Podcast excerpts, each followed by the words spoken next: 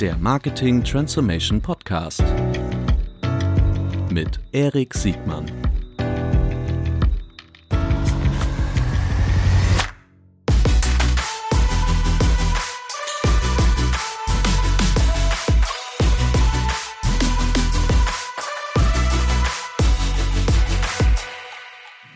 Herzlich willkommen zu einer neuen Folge des Marketing Transformation Podcasts. Heute mit einer ganz besonderen Edition, weil wir haben heute gelebte Transformationspraxis und wir wechseln auf die Publisher-Seite. Herzlich willkommen, Julia Jäckel. Danke. Julia, die muss man eigentlich nicht mehr vorstellen. Du bist ja praktisch eine Person des öffentlichen Lebens, ein, ein, ein Medienpromi. Äh, aber bitte, bitte Trink stell dich einen doch, Kaffee. ja bitte, trink ruhig noch in Ruhe deinen Kaffee und bitte stell dich doch ganz kurz selbst vor. Ja, also mein Name ist Julia. Ich bin ähm, seit acht Jahren verantwortlich ähm, für die Geschicke von Gruner und Ja als CEO mit meinen Geschäftsführungskollegen Stefan und Olli zusammen. Bin selbst, ehrlich gesagt, ein Gruner und Ja-Gewächs. Bin schon echt lange dabei. Ursprünglich bei Bertelsmann angefangen. Und ist jetzt auch schon ein bisschen länger her, ehrlich gesagt. Ähm, und ja, ähm, liebe meine Aufgabe, ähm, dass ich sozusagen das Inhaltliche mit dem Wirtschaftlichen verbinden kann. Darum ging es mir früher immer. Das habe ich mir gewünscht, als ich ähm, anfing zu studieren und so eine vage Vorstellung davon hatte, was ich irgendwann in meinem Leben machen würde. Und dass ich das heute machen kann, ähm, ähm, mit und für Gruner und Ja, ist wirklich für mich ein großes Glück. Zu deiner Aufgabe werden wir gleich kommen. Ich glaube, es ist vermutlich eine der herausforderndsten Aufgaben, die man so im mitteleuropäischen Mediengeschäft haben kann. Äh, aber dazu nochmal gleich. Mir fällt gerade auf, äh, wenn du sagst, so, ich bin ein Bertelsmann-Gewächs, das ist gar nicht so untypisch für Medien-Top-Managerinnen und Manager. Ähm, Fällt mir gerade so auf. Ja, also mal, ich denke jetzt gerade so an die Kollegen hier aus Berlin, Hamburg oder, Ja, die kommen alle oder und Ja. Offenburg. Viele. Ja, ich, klar, also Gunnar und Ja war auch schon früher immer auch, glaube ich, stark in der, in der, in der Ausbildung. Ja. Äh, Matthias Daphner, Andreas ja, Wiele. Genau. So, äh, witzig. Und dann, ähm, entweder kommt ihr dann aus euren Jobs nicht los oder es gibt zu wenig andere, die Lust haben, diese Herausforderung. Ah, ja, sehr komisch. Aber guck mal, oder? Aber ist die, die Beobachtung ist doch erstmal vermutlich halbwegs zutreffend, oder? Was, dass wir alle in dieser Branche bleiben? Ja. Ja, ich Ja. ganz ehrlich, ich glaube, es gibt wenig so attraktive, aufregende, anregende Branchen. Das merke ich immer wieder.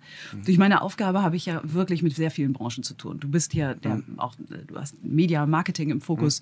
Äh, Du hast auch mit zahlreichen Branchen zu tun. Und das ist ja das Glück, wenn du äh, für einen Verlag ähm, verantwortlich bist oder arbeitest, äh, ist das äh, ebenso. Und da merke ich eben, wie viel mh, einfach originelle Vögel ich um mich herum habe.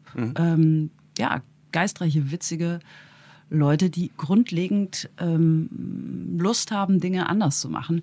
Und das ist nicht so selbstverständlich. Diese, diese Ver, Ver, Ver, Verbindung aus, ich sag mal, eine gewisse Edginess, die bei uns da ist, in Kombination mit Menschen, die sich für politischen Journalismus, für Zeitgeschichte interessieren, ähm, das hast du nicht so häufig zusammen. Mhm. Also dieser das muss ich sagen, ja. das führt immer wieder dazu, dass man äh, sich einmal zwickt und denkt, wow, ähm, ja, das gibt's nicht so häufig. Ja, also dieser Enthusiasmus und diese Leidenschaft für den Job, äh, das äh, stimmt, das beobachte ich auch. Das ist anders als so bei so manchen Investmentbankern, wo man denkt, okay, das Die gucken vielleicht mehr aufs. Äh, ja, die sind vielleicht rationaler, nüchterner, genau. nüchterner. Okay, die, ähm, wir werden diese, dieses Thema, was, was, was treibt die Menschen, die sich in solchen Transformationsprozessen befinden und Unternehmen, die, die große Transformation Ja. durchlaufen, das werden wir sicherlich nochmal noch mal behandeln. Äh, lass uns kurz nochmal über, über Gruner und Jahr sprechen. Ja. Das ist ja ein Unternehmen, äh, eingebettet in einer größeren Mediafamilie, Ja. was es schon sehr, sehr lange gibt und damit auch sicherlich auch so ein bisschen Legacy mit sich bringt. Äh, magst du so ein bisschen das Unternehmen beschreiben? Du kennst es ja wirklich so gut wie, wie kaum jemand anders. ja, wir sind. Ähm, wir äh, nennen uns weiterhin ja ein Verlag. Das ist Ähm, auch schon mal selten. Ne? Ja, ich weiß gar nicht, wer das eigentlich sonst noch so tut. Ich mag diesen Begriff persönlich gerne, weil er von der Herkunft eigentlich äh, das sagt, was wir tun. Das ist die Finanzierung von Kreativität. Das ist das Verlegertum, das ist Verlagswesen. Und das haben wir vor äh, 50 Jahren getan und das tun wir auch heute. Ähm, und trotzdem hat sich das Haus massiv verändert. Darüber werden wir bestimmt gleich sprechen. Wir gehören inzwischen zu 100 Prozent zu Bertelsmann. Ähm, da war vor äh, lange Zeit war die Jahrfamilie noch bei uns drin. Das hat sich seit einigen Jahren geändert. Ähm, wir sind im richtig Guten auseinandergegangen ähm, und gleichzeitig, glaube ich, war es für uns ganz wichtig, dass wir einen 100% Shareholder haben, dass wir Klarheit haben, dass wir ähm, auch von der Kraft dieses Hauses Bertelsmann sozusagen profitieren können. Ja, und wir haben natürlich fantastische Marken. Soll ich es Ja. nochmal kurz sagen? Auf jeden Fall. Vielleicht für die- für Soll ich hier einmal die Werberolle machen? Ja, sehr gerne. Sag Also es was- fängt was- an was- wirklich bei den, bei den wirklich großen Klassikern, ähm, bei äh, dem Stern, Geo, der ganzen Geo-Gruppe, äh, Brigitte, Gala, Schöner Wohnen, ähm, Kapital, aber eben inzwischen auch äh, Essen, was haben wir noch? Essen und Trinken, Schöner Wohnen. Das sind sozusagen die, die, die, die, die, die mit einer langen Geschichte, aber die es eigentlich alle geschafft haben, relevant heute zu sein. Zum Teil sogar relevanter denn je. Da kommen wir nachher vielleicht noch mal drauf. Und wir sind aber inzwischen auch Business Punk, wir sind äh, Guido, wir sind Salon ähm, und so weiter. Also wir sind, wir sind natürlich, und äh, auch da werden wir bestimmt gleich drüber sprechen, ähm, extrem digital. 40 Prozent unseres Umsatzes ist jetzt ähm, digital. Mhm. Und ihr boxt ja auch auf einer ordentlichen Umsatzgrößenordnung. Also ich habe, glaube ich, gelesen, für das Jahr 2019 so bummelig 1,5 Milliarden. Oder Sehr 1,5 gut informiert. Ja, ne? Ja. Äh, und auch Und am Ende, ehrlich gesagt, immer mit einer sehr starken Rendite. Also Wollte wir sind sagen, auf seit, 10% Vielleicht Umsatz, einmal aus ja, der. Business-Perspektive, was wir eigentlich seit Jahren machen. Wir ta tatsächlich, wir transformieren uns aus uns heraus. Mhm. Wir haben einmal uns tief in die Augen geguckt, haben gesagt, was machen wir hier eigentlich? Fangen wir jetzt an, alles neu zu machen, sozusagen alles Alte wegzuwerfen Mhm. Und uns komplett zu diversifizieren. Wir haben gesagt, nein, das mögen einige für einige der richtige Weg sein, aber für uns ist es nicht der richtige Weg. Wir haben sehr starke Marken, wir haben ehrlich gesagt Mitarbeiter, die ziemlich viel können. Ähm, lass uns versuchen, die in großen Teilen mit in die Zukunft zu führen ähm, und äh, relevant heute in diesem Business zu bleiben. Das ist uns an vielen Stellen, äh, glaube ich, ähm, ganz gut gelungen. Aber daran arbeiten wir weiter und das, dieser Weg ist dummerweise nie zu Ende, sondern es geht immer weiter. Ich könnte mir auch vorstellen, dass das nicht immer ein einfacher Weg ist. Ne? Also die auch, Ja. also es, es freut mich super zu hören, dass ihr, dass ihr äh, so profitabel seid. Ehrlich gesagt, wir wollen hier Genau, da sind wir, da bin ich jetzt gerade vom Thema Ja, abgekommen. äh, Genau, wir sind wirklich, ähm, das wollte ich noch kurz, das, wenn ich dich äh, unterbrechen Gerne. darf, um wieder daran anzuknüpfen, was du mich eigentlich nämlich gefragt hast, nach der Profitabilität. Aus uns heraus haben wir es eigentlich geschafft, uns regelmäßig zu erneuern und das bei einer mehr oder weniger stabilen Ergebnisentwicklung. Das ist eine Geschichte, wenn du sozusagen aus der rein Business-Perspektive drauf guckst, die, glaube ich, keine schlechte Geschichte ist. Und da habe ich mich selbst überrascht. Also es gibt ja Ja, diesen das ist immer Spruch- gut, wenn ja, man sich wirklich, selbst ja, wirklich. Da, die, Wow. äh, ja, das ist auch schön, wenn man das kann, gerade am Ja, frühen Morgen. Ne? Das Die, können äh, eigentlich nur Männer. ist Kleiner das Witz so? am Rande. Okay. Das stimmt nicht. Das können auch Frauen. Auch Frauen können sich selbst überraschen und auch Witze mit sich selbst machen. Die, ähm, aber das war gar nicht das Thema. Also, wenn du möchtest, können wir auch noch über das Männer- Nein, und nein, nein, Frauenthema stopp, sprechen. stopp. So, aber Weiter. die, äh, was mich überrascht hat, ist, äh, meine Wahrnehmung war, dass traditionelle Publishing Houses, Verlage, im Grunde zwei Dinge, zwei, zwei Vorurteile hatte ich, wollen wir ganz ehrlich sein. Oh, Das eine Alter. ist, auf dem absteigenden Ab Ast und außer im Tageszeitungsbereich alle an der Grenze, also an der Profitabilitätsgrenze eher auf der Verlustseite. Ja. Ne? So, also im Grunde lebt von der Substanz. Das ist mein Ich Vorurteil. glaube, sehr viele hätten, würden sehr glücklich sein, wenn sie sozusagen die Wirtschaftlichkeit hätten, die wir haben. Aber das geht nur mit brutal viel, wie du es in, in deiner Intro gesagt hast, Arbeit, Ja, ehrlich das gesagt. glaube ich auch, aber vielleicht, ich weiß auch nicht, woher dieses Vorurteil kommt. Das ist ja, hilft ja auch nicht viel, aber wenn ich das äh, Verbandsgejammer höre, also ich, du weißt ja, ich bin ein bisschen mehr auf der Advertiser-Seite gebaut, so, aber da denke ich mir immer, oh Gott, oh Gott, die notleidenden äh, Verleger und Zeitschriften, Nee, das ist ja, ja. wir- das ist vielleicht Naja, die letzte stopp, stopp, wir haben schon gravierende Themen. Wir sind in strukturell rückläufigen Märkten unterwegs. Innerhalb diesen müssen wir uns permanent erneuern, aber das ist unsere Hausaufgabe. Da können wir nicht jammern und Ja. ich kann hier sitzen, Ja. Meine Krokodilstränen, sondern wir müssen was machen. Deshalb freue ich mich auch so sehr, dass gerade du jetzt hier sitzt, äh, mit, äh, weil ich äh, genau weiß, dass du einen, einen Blick nach vorne hast, dass du es auch angreifst. Ja. Und vor allen Dingen, ähm, ihr hättet ja auch deinvestieren können. Ne? Ihr hättet ja Genau. auch im Grunde zu einer Portfolio-Management-Company werden können und, Und- hättet genau. dann alles, quasi die, die digitalen Assets irgendwie äh, zukaufen und, die, und euer traditionelles Geschäft nach und nach Genau. sagen wir mal ausschleichen Das lassen. viele gemacht haben und was ich kein, gar keinem vorwerfen kann, Mhm. sondern das mag aus einer rein wirtschaftlichen Perspektive interessant sein, aber ich glaube, das war nicht der richtige Weg, der zu uns passt. Okay. Und war da auch ehrlich gesagt nicht zu mir passt. Ich muss das mal so sagen, meinen. Kollegen. Ja, ihr habt ja sicherlich auch eine eigene, eine eigene DNA. Äh, das merkt man eine Leidenschaft, wie ihr über Titel sprecht, wie ihr Titel mhm. äh, auch, auch, vermarktet und wie ihr auch immer wieder neue Titel in vermeintlich saturierte Märkte mhm. reintragt. Genau. Und äh, da habt ihr ich sicherlich. 30 im letzten, in den letzten Jahren waren es, meine ich. Genau, und mhm. vermutlich äh, klappt auch nicht jeder, aber äh, immerhin, das ist ja, das ist ja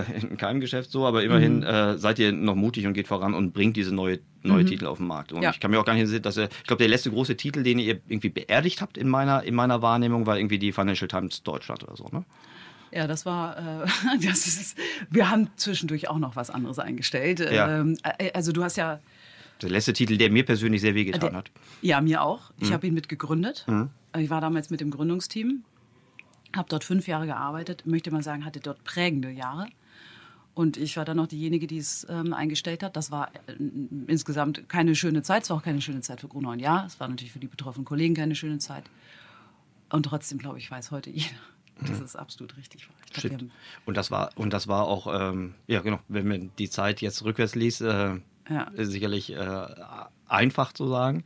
Ja, ähm, witzig, ne? Das war, und das war damals. Ja, so hoch umstritten. Und, und auch da, ich will nicht sagen Jammer, aber auch da gab es äh, Dinge von wegen, äh, bis zu Vorwürfen, warum ist denn eigentlich die Werbewirtschaft nicht, nicht bereit, solch, solchen hochqualitativen journalistischen äh, Inhalt auch wirklich äh, mit, mit, mit Anzeigen zu versorgen. Und naja, gut, wir wissen, wie, wie praktisch der Markt sich dann noch weiterentwickelt hat. Ne? Print ja. im Allgemeinen hat ja jetzt eher noch größere Herausforderungen gekriegt. Ja, wobei es bei uns ja inzwischen, ich sage immer, wir machen ja m, auch wie gesagt, 40 Prozent unseres Geschäfts ist digital, aber eben ganz wichtig, äh, wir glauben weiterhin und nicht nur wir glauben, sondern wir machen weiterhin sehr gutes Printgeschäft und das sind zum großen Teil ja Titel, die nicht trotz der Digitalisierung Erfolg haben, mhm. sondern wegen der mhm. Digitalisierung Erfolg mhm. haben.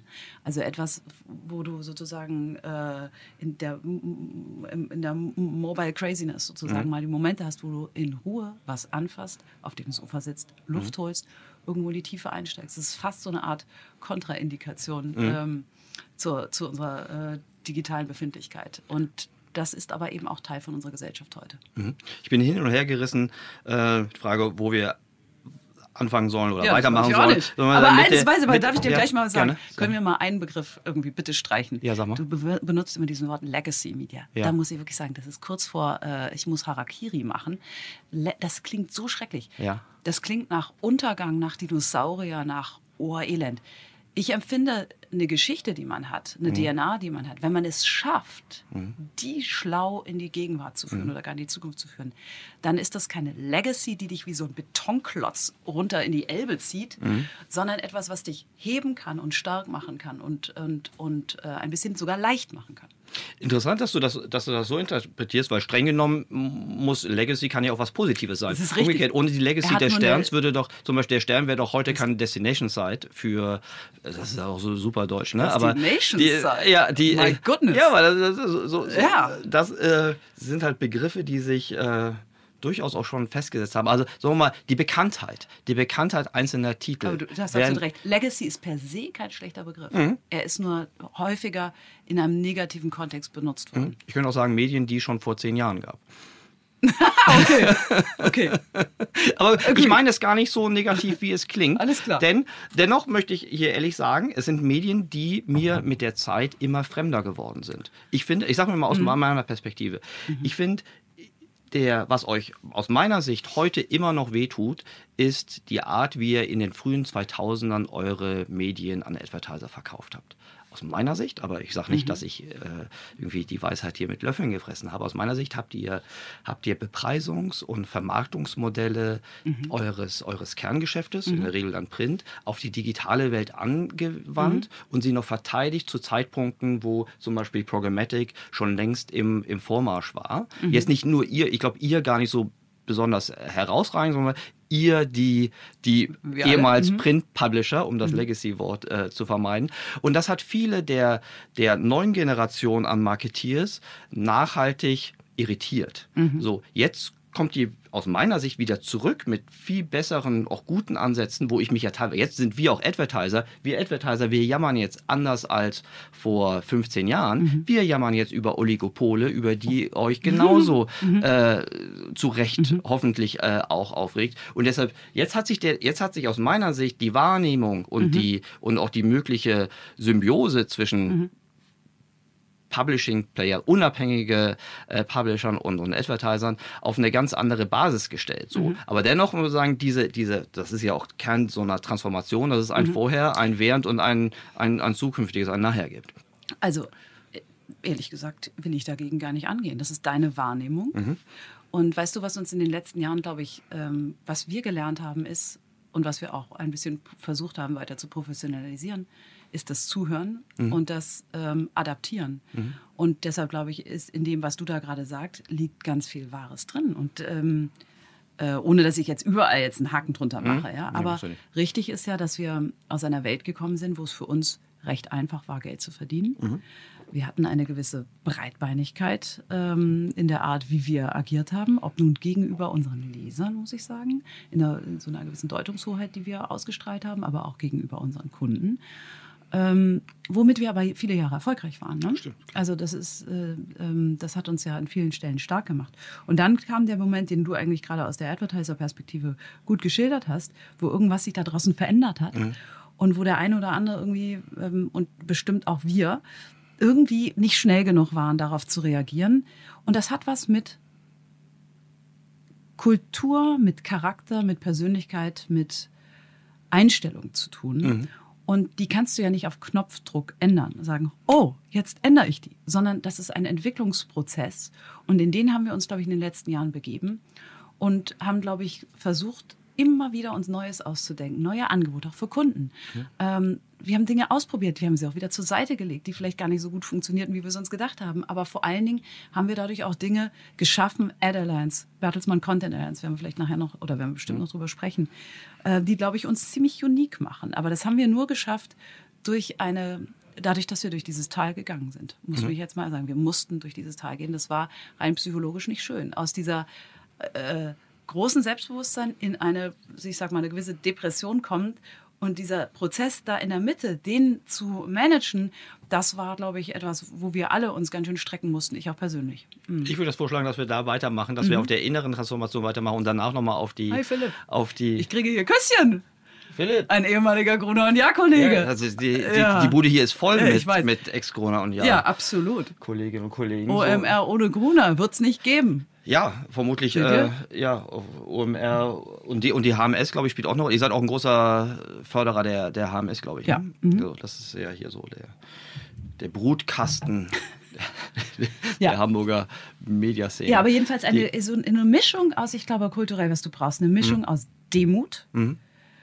ähm, einfach mal kleine Brötchen backen und gleichzeitig dann aber in den entscheidenden Momenten groß denken, Lust haben, Mut haben, Dinge ausprobieren und mhm. Gas geben. Die, ähm, kannst du heute sagen, wann, wann der entscheidende Moment war, wo, wo ihr gesagt habt, okay, wir, dieses weiter wie bisher, äh, das, das wird jetzt uns nicht ins Ziel bringen, wir müssen uns grundsätzlich umkrempeln. Gab es da so einen so Hallo-Wach-Moment? Ich kann mich nicht erinnern, dass das so eine Art, dass es da so eine Art Schlüsselmoment gab. Es war eigentlich ziemlich schnell spürbar. Ich bin, ich glaube, ich habe 2012 bin ich Vorstand Deutschland geworden, dann 2013 CEO. Und dann haben wir natürlich als erstes äh, so eine kleine, wie soll ich sagen, Umfrage in unseren mhm. Kollegen gemacht. Mhm. Und eigentlich jeder unserer Führungskräfte hat gesagt, wir müssen das grundlegend anders machen. Jeder. Nur die Antworten, was denn anders ja. zu sein scheint, das konnte, konnten wir nicht so leicht geben.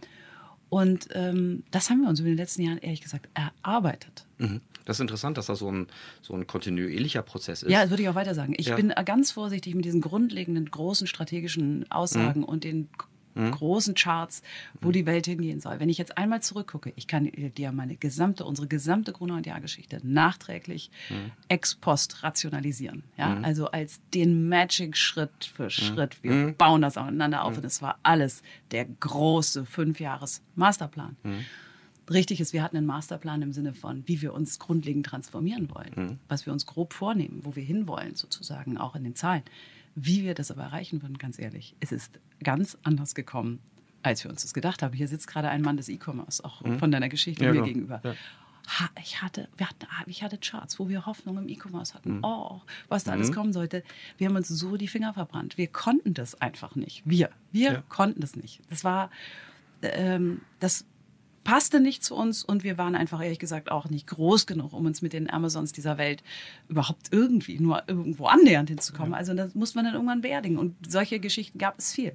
Aber das immer wieder aufstehen und sich Neues ausdenken. Heute sind wir irgendwie, haben wir Territory, eine der größten Agenturen in Deutschland. Ähm, mit wirklich vielfältigsten Aktivitäten äh, interessant für unsere Werbepartner. Können wir vielleicht gleich nochmal, können wir uns das merken? Wir machen, auf, jeden, wir machen auf jeden Fall noch einen richtigen Werbeblock. Ah, hier ja, wir sind heute, also wir sind sowas. Wir sind heute App-like. Ähm, eine digitale, ich sag mal, Marketing-Plattform für App-Publisher.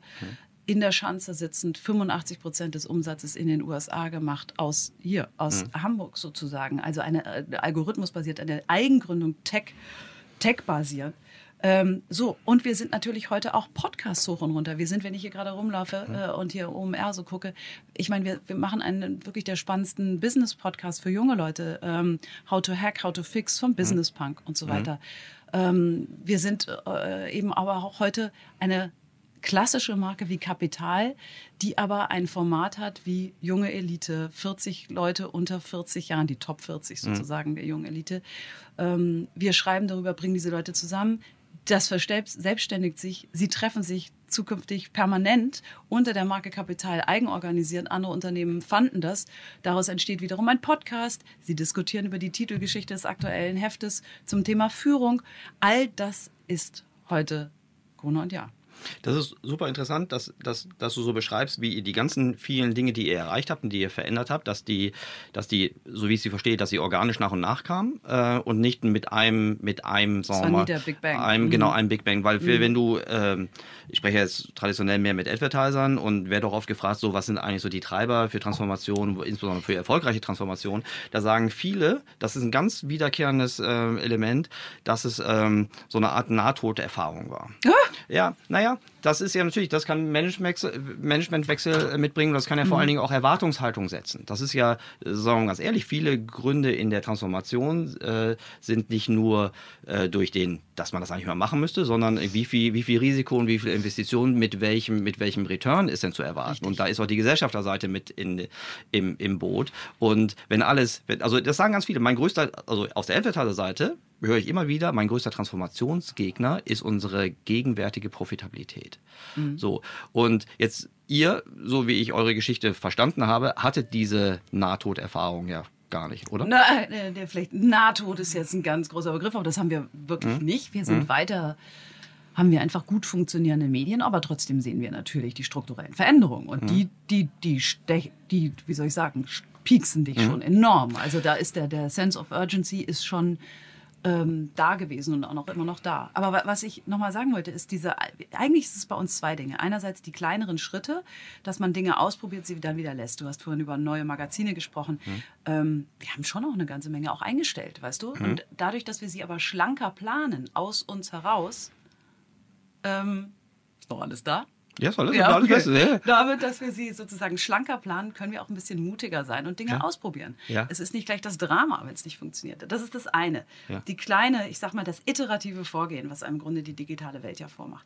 Das zweite ist aber, und das ist doch wichtig, du brauchst trotzdem manchmal einen großen Wurf. Mhm. Einen, mutigen Moment. Und ich glaube, das war bei uns die Gründung der Ad Allianz, Mhm. äh, Ad Alliance, wie wir sie nennen. So dass wir irgendwann uns tief in die Augen geguckt haben mit unseren Freunden und Partnern von ähm, der RTL Mediengruppe, die ja in Wahrheit, wir, also in Wahrheit haben wir ja viele Jahre nicht nur aneinander vorbeigearbeitet, sondern wir haben gegeneinander gearbeitet. Du weißt das Mhm. Ja, aus der Das genau. war aber auch von außen zu erkennen. Ja, das war genau. Also äh, absolut. Das war das, genau.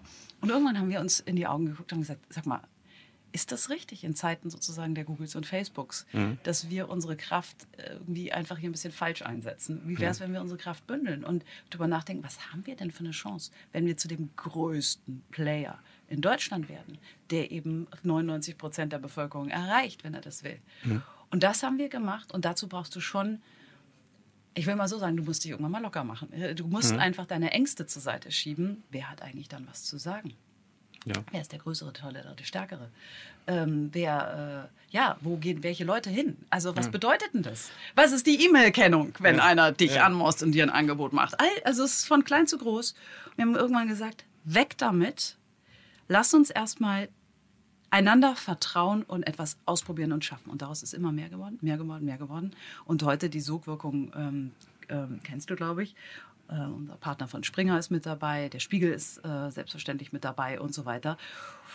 Und es wären auch gern noch mehr dabei. Mhm. Ähm, und daraus, aus, dieser, aus diesem, du hast vorhin von Nahtoderlebnis in einem anderen Kontext gesprochen, das war für uns vielleicht eher das Erweckungserlebnis. Mhm. Und daraus ist am Ende auch der Gedanke gekommen, lass uns doch noch größer denken, auch im inhaltlichen Bereich. Content Allianz. Lass uns im inhaltlichen Bereich zusammenarbeiten mit Buch, Fernsehen, Musik, BMG. Also ähm, UFA, der größte Film-Fernsehproduzent in Deutschland. Äh, die BMG, ein super moderner Musikpublisher, sozusagen der modernen Generation. Ähm, Penguin Random House, der führende Buchverleger der Welt. Wir mit Gruner und Jahr ganz weit vorn. Und äh, die, unsere Freunde vom äh, Privatradio. Warum nutzen wir diese Power nicht? Und zwar Power im Sinne von unseren Lesern, Zuschauern, Usern, aber ehrlich gesagt auch im Hinblick auf, was können wir dafür unseren Werbepartnern eigentlich bieten. Wir können denen nämlich auf einmal etwas bieten, was sonst sie eigentlich nur durch die Plattform gewohnt sind, nämlich Größe, Kraft. Und was wir aber bieten können, ist, das können die Plattformen nicht bieten, schlauen Inhalt, orchestrierten Inhalt zu gewissen Themen, die den Kunden relevant ist. Ob das nun Sustainability, unsere Wochen sind, wo wir alle ineinander greifen, ob es E-Mobilität sind, ob es Themen sind wie, ich sag mal, gesellschaftliche Partizipation, ähm, äh, gesunde Ernährung. Also du kannst, du, all diese Themen sind wir in der Lage, wirklich im großen Stile zu, ich nenne das mal, orchestrieren, in Schwingung zu bringen für unsere Zuschauer, Leser, aber auch für unsere Kunden. Bevor wir, ich habe noch jede Menge, äh, Ja, gerade in dieser, wir, wir machen da, wir machen da, wir machen warm. das Da sofort. viele liebe Zuhörer, Ja. wir sind in einem Saunakasten. Ja, so Ja. Und, und bis jetzt hast du noch nie gejammert und jetzt Ja, wegen der jetzt. Temperatur, das ist jetzt harmlos. Wir nehmen das hier am 28. August äh, auf in der in der kleinen OMR-Kabine. Ähm, Oh. Ja. Deine Advertiser-Kollegen waren hier vor zwei Wochen noch bei ungefähr 40 Grad in, der, Ah. in der großen Kabine. Das hier ist noch Ist auch nicht richtig das, so, ne? Oh, hier, gedacht, das auch, ist auch der jetzt sehr geschätzte Legacy Media, die was packen mir auch wirklich, kleine Ding. Was mir auch Ah. wirklich, wirklich sehr leid getan hat hier, ähm, hier auch hier aus Hamburg, äh, unser Freund äh, Peter Figge war hier bei 36 Grad ähm, ungefähr eine Stunde und wir waren gut, dass wir das Foto vorher gemacht haben. Da waren wir. Also es tut mir leid, dass es hier, man würde das sagen mit den OMRs, äh, weißt du, das ist ein kleines mittelständisches, schnell wachsendes, margenschwaches Unternehmen. Äh, da kann man wirklich keine größere Klimaanlage erwarten. So, Spaß beiseite. Ich, wir machen gleich bei der bei der also ich würde noch zwei auf zwei große Themenblöcke Ja. gleich einschmeißen. Das eine ist so ein bisschen, äh, was uns, glaube ich, Advertiser als auch Publisher umtreibt, äh, ist die, die Wettbewerbssituation im, gerade im Digitalen, Ja. aber auch äh, die, die Haltung zu, ähm, also die ethische Haltung von Werbetreibenden, Mhm. aber auch von, von, von, von Publishern zu solchen Themen wie Hate Speech zum Beispiel. Also das sind Ja. so die großen äh, Blöcke, die ich auf jeden Fall noch mit dir behandeln möchte. Zu den Allianzen. Ja. Ähm, es gibt ja mehrere Allianzen und ich kann nur sagen, ich bin großer Freund davon. Ich würde mir wünschen, ich wünsche mir immer, dass, äh, dass wir eine Vielfalt haben und dass wir vor allen Dingen ein, ein, ein, ein Angebot haben, was auf die Bedürfnisse der, insbesondere auch der, der Region, also der mitteleuropäischen äh, Advertiser irgendwie eingeht. Dennoch höre ich die Stimmen und ich kann mich dem nicht ganz verwehren, dass äh, viele sagen, okay, ich verstehe die Stakeholder-Herausforderungen, die solche Allianzen am Anfang hatten und es wird auch immer besser. Ist ja nicht nur bei euch Publishern, das ist ja zum Beispiel bei den Login-Allianzen. Ja. Ne? Das ist also gleiche Herausforderung, ist eine Herkulesaufgabe aus, aus meiner Sicht. Dennoch höre ich jetzt meine innere Stimme, die sagt, gute Idee, aber too late, too little. Was sagst du dazu? Verstehst du diese Stimme? N- Ehrlich gesagt, nein. Äh, Vor allen Dingen auch mein Geschäft äh, äh, erzählt mir eine andere Geschichte. Ja. Also wir erleben es ja gerade in Wahrheit jetzt. Wir, wie, du hast gerade das Datum heute äh, nochmal fixiert. Wir sind im August. Wir sind auf der, immer noch in einer, mitten einer Pandemie. Ja. Und wir spüren natürlich, wie sich auch Werbetreibende in diesen Zeiten nochmal wieder neu sortieren und sagen, ich will nicht mehr diverse Partner, mit denen ich zu tun habe, sondern ich will einen starken Partner, mit dem ich auf unterschiedliche Gewerke sozusagen durchgreifen kann und mit denen ich in eine Partnerschaft gehen kann. Und das ist diese Sehnsucht danach, finde ich, ist größer denn je und das spüren wir. Und darauf haben wir, glaube ich, eine Antwort. Die ist nicht, also grundsätzlich, glaube ich, gibt es diverse Allianzen, die vielleicht zu spät sind, aber zu, vielleicht unentschieden und so weiter. Die würde ich wirklich nicht dazu Okay. zählen. Das, also, Und, und vor allen Dingen, ja. weißt du, sie lebt davon, dass sie einfach gut ähm, im Miteinander ist. Allianzen auf dem Papier helfen auch nicht weiter. Also Ja. das ist aber eine Allianz, die einfach im Alltag gut gelebt wird und die unsere Kunden gutieren.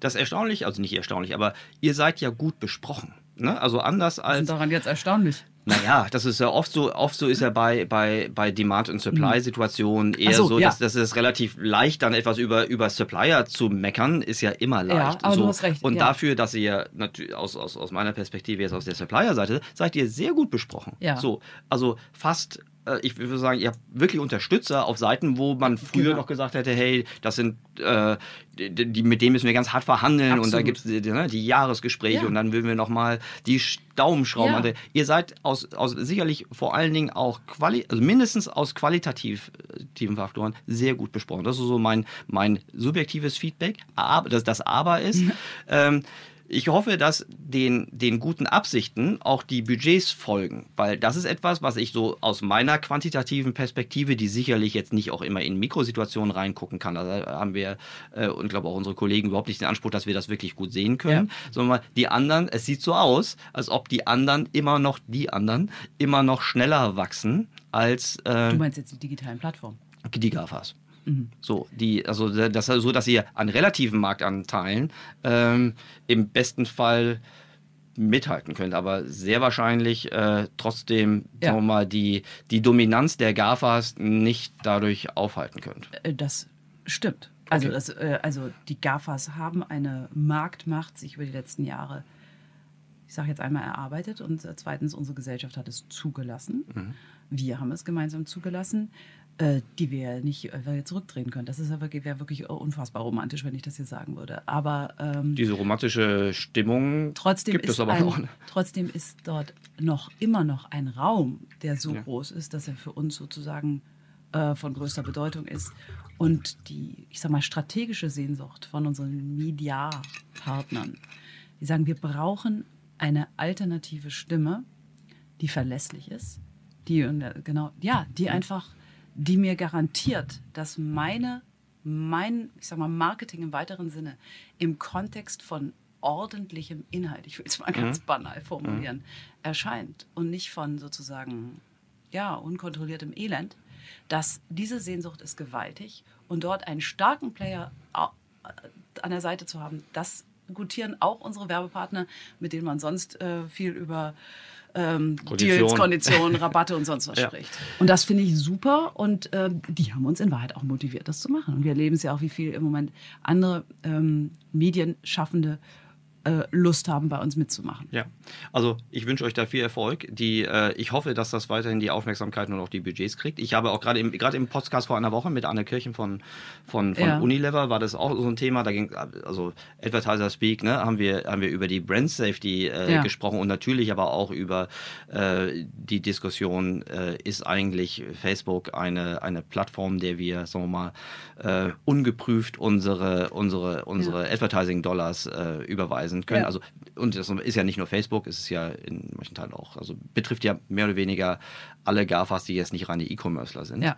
Ähm, also eigentlich betrifft es Facebook und, und, und Google, äh, Amazon und Apple haben das Problem nicht, äh, meiner Meinung nach. Äh, dennoch hast du das Gefühl, du bist ja eine, du bist eine der wenigen Stimmen, die da klar eine Haltung artikuliert hat zum Thema, also was haben wir eigentlich eine Verantwortung, welche Verantwortung müssen wir eigentlich Ja. ausfüllen äh, und das, das größere Wir, aber ich habe es sehr stark für die, für die Advertiser-Perspektive, die ja im Grunde die Party bezahlen. Ja. Äh, mit welcher Haltung treten wir eigentlich Hate Speech entgegen? Hast du das Gefühl, dass diese Diskussion ausreichend Resonanz kriegt oder gekriegt hat?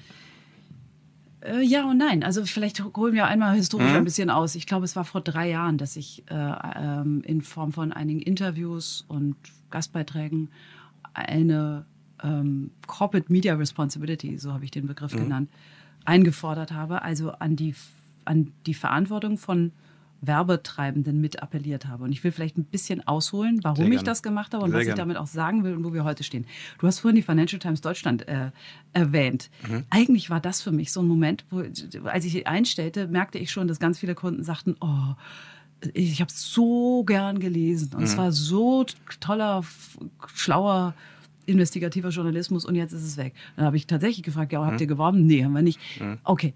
Äh, und mir, das war der Moment, wo ich dachte, okay, man, manchmal muss man irgendwie Zusammenhänge nochmal klar machen. Nicht um jemanden unter Druck zu setzen oder um irgendwie, äh, hier geht es ja nicht um Charity, aber einfach um wirklich Kontext und Verbindungen zu erzeugen. Und das war vor einigen Jahren, dachte ich, ich, ich habe so viel Werbungtreibende gehört, Unternehmen gehört, die eigentlich alle, wie ich auch, verdrossen waren, möchte ich mal sagen, über den Zustand der digitalen Gesellschaft, in der wir leben, den die, zum Teil die Boshaftigkeit, die, das, das, das Perfide, das Brutale, das, ähm, ja, ich möchte fast sagen, Entmenschlichende, was in den äh, sozialen Kanälen in Teil, Teilen publiziert worden ist und wie wenig eigentlich was dagegen gemacht worden ist. Und wir alle sagten doch, das kann doch alles nicht sein. Und ich, da habe ich gesagt, Leute, denkt doch einmal darüber nach. Und ich will nicht von euch, dass ihr Facebook boykottiert. Wir kommen hm. ja gleich zum Facebook-Boykott bestimmt.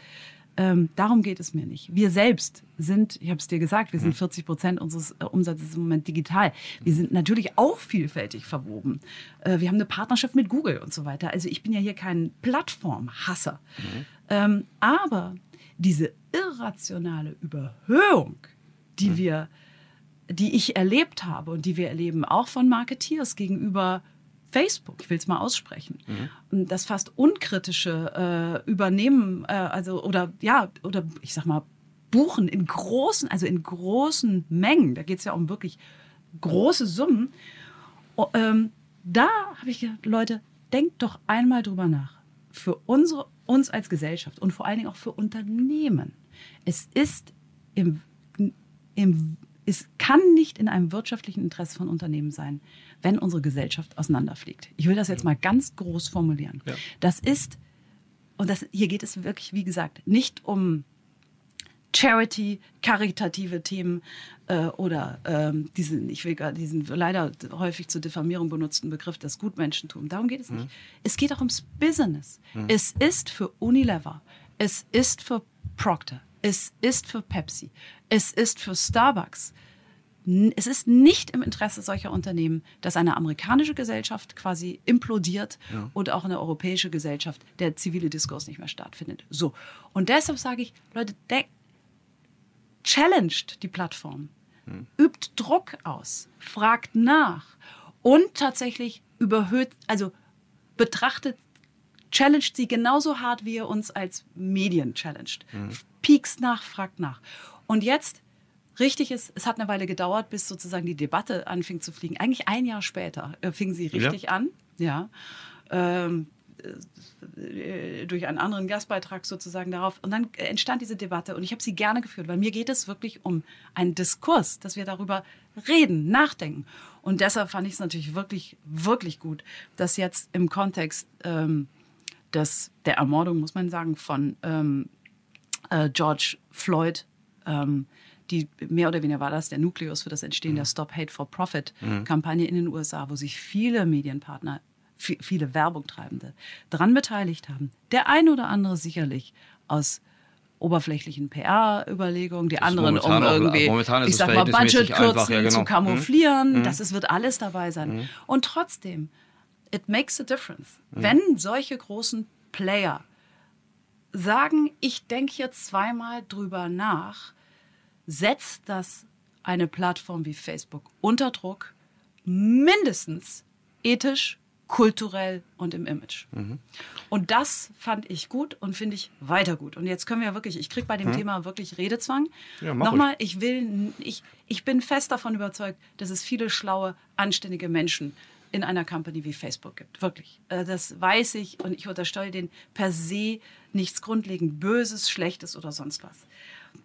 Aber die Zeiten, dass man permanent irgendwelche Erklärungen, Entschuldigungen und sonst was auf den Tisch präsentiert, um zu sagen, ja, das weiß ich jetzt auch nicht, wie das jetzt kommen konnte, dass die Wahlen irgendwie von Russen beeinflusst wurde. Weiß ja. ich jetzt auch nicht, wie das konnte, dass hier ähm, ähm, diese brutalen Videos permanent irgendwie ventiliert worden sind. Und jetzt wird es noch schöner, diese unfassbare Bewegung von QAnon gerade. Ja. Der ein oder andere unserer, unserer Hörer wird sich damit beschäftigt haben. Das war ein Fringe-Movement. Das war eine feine kleine Bewegung, oder feine ist wirklich die falsche Bewegung, eine crazy Bewegung an den Rändern der Gesellschaft in den USA vor drei, vier Jahren. Heute ist sie eine große, bedeutende Bewegung. Sie ist Teil des Mainstreams geworden, weil eine Plattform wie Facebook zu spät agiert hat. Sie haben jetzt agiert, Sie haben auch, sind auch recht entschieden vorgegangen, aber zu spät. Ja, das ist, ähm, also ich, ich kann das alles unterschreiben, was du gesagt hast. Äh, gerade auch den großen Wurf, dass ähm, die Gefahr besteht, dass wirklich Gesellschaften an dieser Fehlinformation zerbrechen können oder mhm. mindestens an dieser Polarisierung, die durch äh, Fehlinformationen äh, zutage tritt, mhm. wirklich, wirklich massiv leiden können, keine Frage.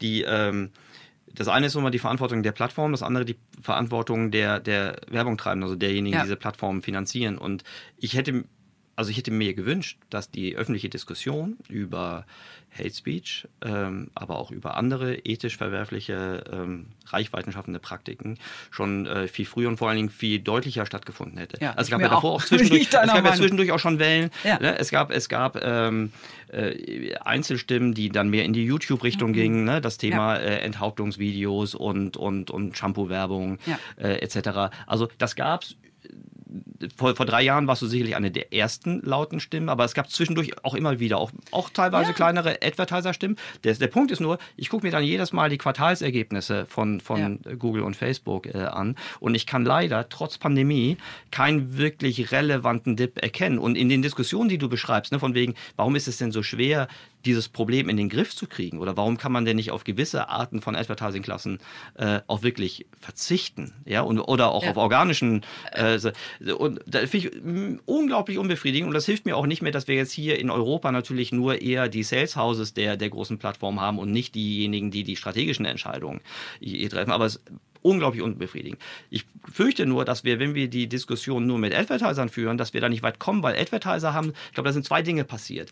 Äh, früher kannten wir noch die Umfeldbelegung, ne? ganz, ganz, ganz früher. Ja. Das war leichter durch die Umfeldbelegung eine, also man hätte jetzt vorwerfen können, das ist ja so eine Art Zensur im negativen Sinn, aber umgekehrt auch eine Sanktionierung. Sagt, okay, in diesem, in diesem Umfeld möchte ich nicht mehr, mhm. nicht mehr erscheinen. Das war für einen Advertiser einfach nachvollziehbar. Das konnte im Grunde jeder nachvollziehen. Ne? Da gab es noch Belegexemplare damals. Mhm.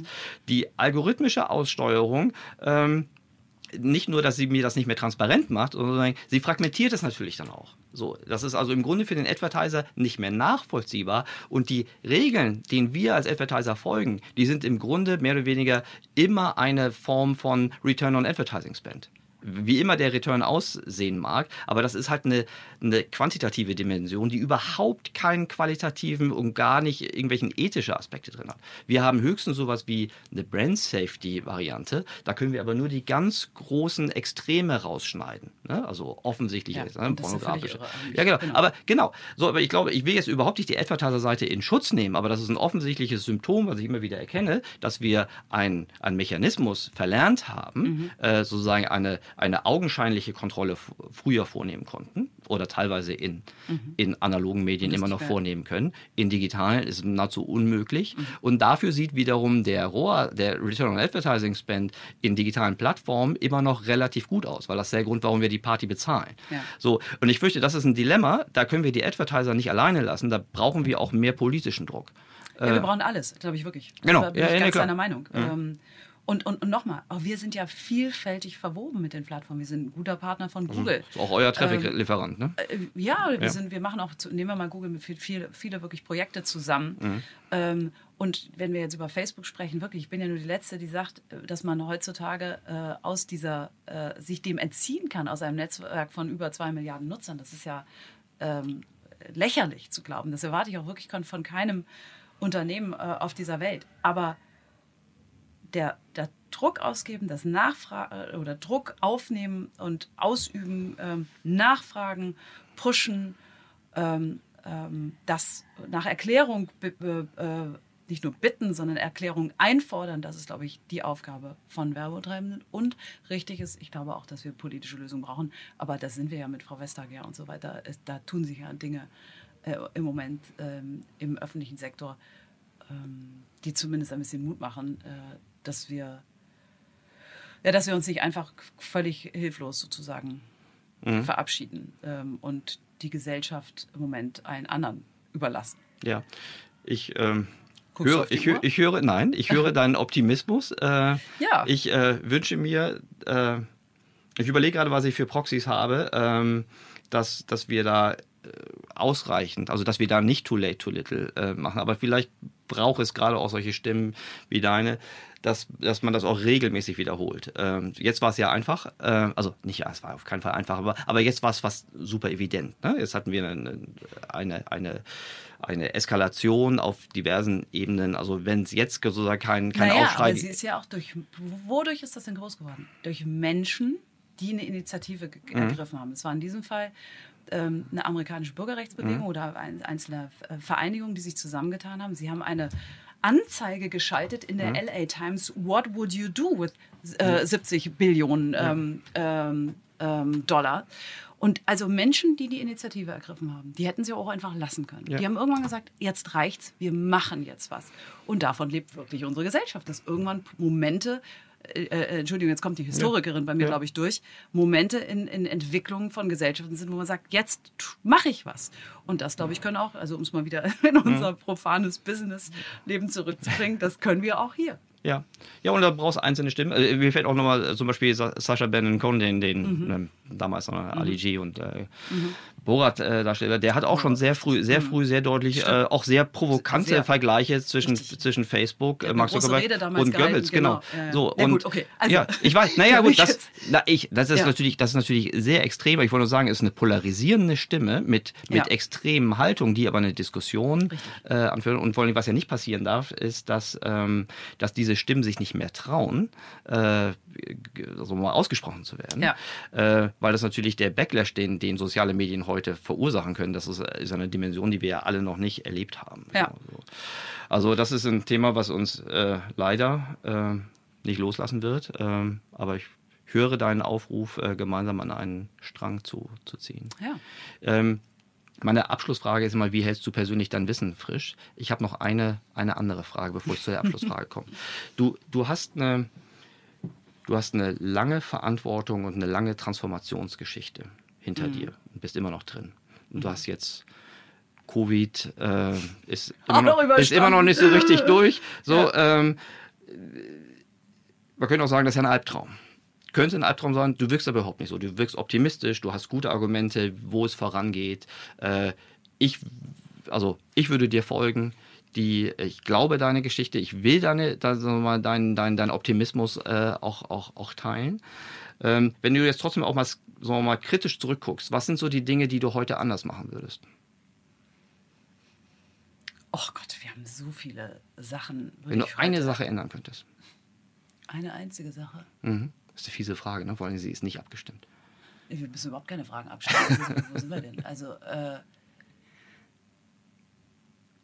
ich, ich glaube, ich würde von Anfang an noch klarer darüber sprechen, wie wenig präzise ich und meine Kollegen unseren Weg und die Zukunft vorhersehen können. Mhm. Wie wenig genau wir definieren können, wo wir dahin wollen. Und sozusagen die Offenheit und Transparenz über auch den Zweifel, den man hat. Aber wiederum, das würde ich noch stärker kommunizieren von Anfang an. Das habe ich erst später gemacht. Und erst zu einem Zeitpunkt, wo ich mir so sicher war, dass unsere Kolleginnen und Kollegen bei Gruner und Ja äh, eine, eine innere Stärke haben und auch die Skills sich angeeignet haben, mit solchen Dingen umzugehen. Immer wieder was neu zu erarbeiten. Am Anfang dachte ich, ich muss die davon fernhalten und erstmal ein bisschen mehr ja, der- also wirklich mit, mit, mit, mit harten Wahrheiten ein bisschen ähm, Schützen? davor beschützen. Heute tue ich das nicht mehr, weil wir haben sehr erwachsene Leute, äh, äh, übrigens außerdem sehr junge Leute, aber sehr vom, von der, von der äh, Charakterlichkeit und in, äh, vom Intellekt sehr erwachsene Leute, die mit sowas umgehen können, die ernst genommen werden wollen, die Klarheit wollen. Und diese, diese intensive Kommunikation der letzten Jahre ähm, und gerade der letzten, würde ich jetzt mal sagen, drei, vier Jahre, ähm, halte ich für extrem wichtig in solchen Veränderungsmomenten. Und das hätte ich in Wahrheit wahrscheinlich noch früher beginnen sollen. Würde ich ja heute jedem empfehlen. Das ist ein super, super guter Punkt. Finde ich echt spannend. Äh, gerade auch mit dieser Unsicherheit, also offen mit der Ja. Unsicherheit umzugehen. Die Wahrheit ist ja den Menschen zuzumuten. Äh, ge- ja, genau. Ja, großartig. Jetzt trotzdem noch die Abschlussfrage. Das wie Wissen mich- nach vorne, ja. Das Wie- Wissen nach, oh Gott, das ist, also sagen wir so, das eine ist natürlich ehrlich gesagt zuhören. Ich Mhm. meine, es ist eine Krankheit, dass du, wenn du längere äh, an der Spitze eines Unternehmens bist, dass man glaubt, man hätte die Wahrheit mit Löffeln gefressen. Mhm. Ähm, und das ist, glaube ich, der erste Weg zum Untergang. Mhm. Ähm, also das, wir haben schlaue Leute, zuhören, wie die auf die Welt gucken und damit lernen. Das ist das eine und das zweite. Ich bin natürlich ein Medienjunkie. Das Mhm. ist so. Das ist nicht nur mein Beruf, sondern es ist auch mein Spaß. Ich lese wirklich viel und lass mich anregen durch alles Mögliche. Und äh, das äh, ja, bringt mich am Ende auch weiter. Durch natürlich gedrucktes, digitales, alles. Jede Form von schlauen Dingen. Großartig. Liebe Julia, das war für mich ein Riesenhighlight. Das hat mir richtig Spaß gemacht. Das freut mich. Ich, ähm, ich hoffe, es war auch okay für dich, trotz, äh, trotz dieser unglaublichen Temperatur von jetzt mittlerweile 45 Grad in der Sonne. ja, nee, absolut, Erik. Vielen, vielen Dank. Das hat mir ebenfalls Spaß gemacht. Ich Ähm, wünsche ja. dir viel Erfolg mit allen deinen, deinen äh, Unternehmungen äh, und deinem, deinem Transformationsprozess. Und äh, ja, ich würde mich freuen, wenn wir uns äh, bald mal wieder updaten können. Und, Sehr gerne. Äh, Dann ein bisschen mehr Kühle hier, oder? ja, das. Vielleicht hätte ich nicht so einen Wollpulli anziehen sollen. ja, aber auf der anderen Seite, das zwingt ja auch zum Konzentrieren, dass du Ja. schnell rauskommst. Ganz herzlichen Dank, liebe Julia. Ich danke dir.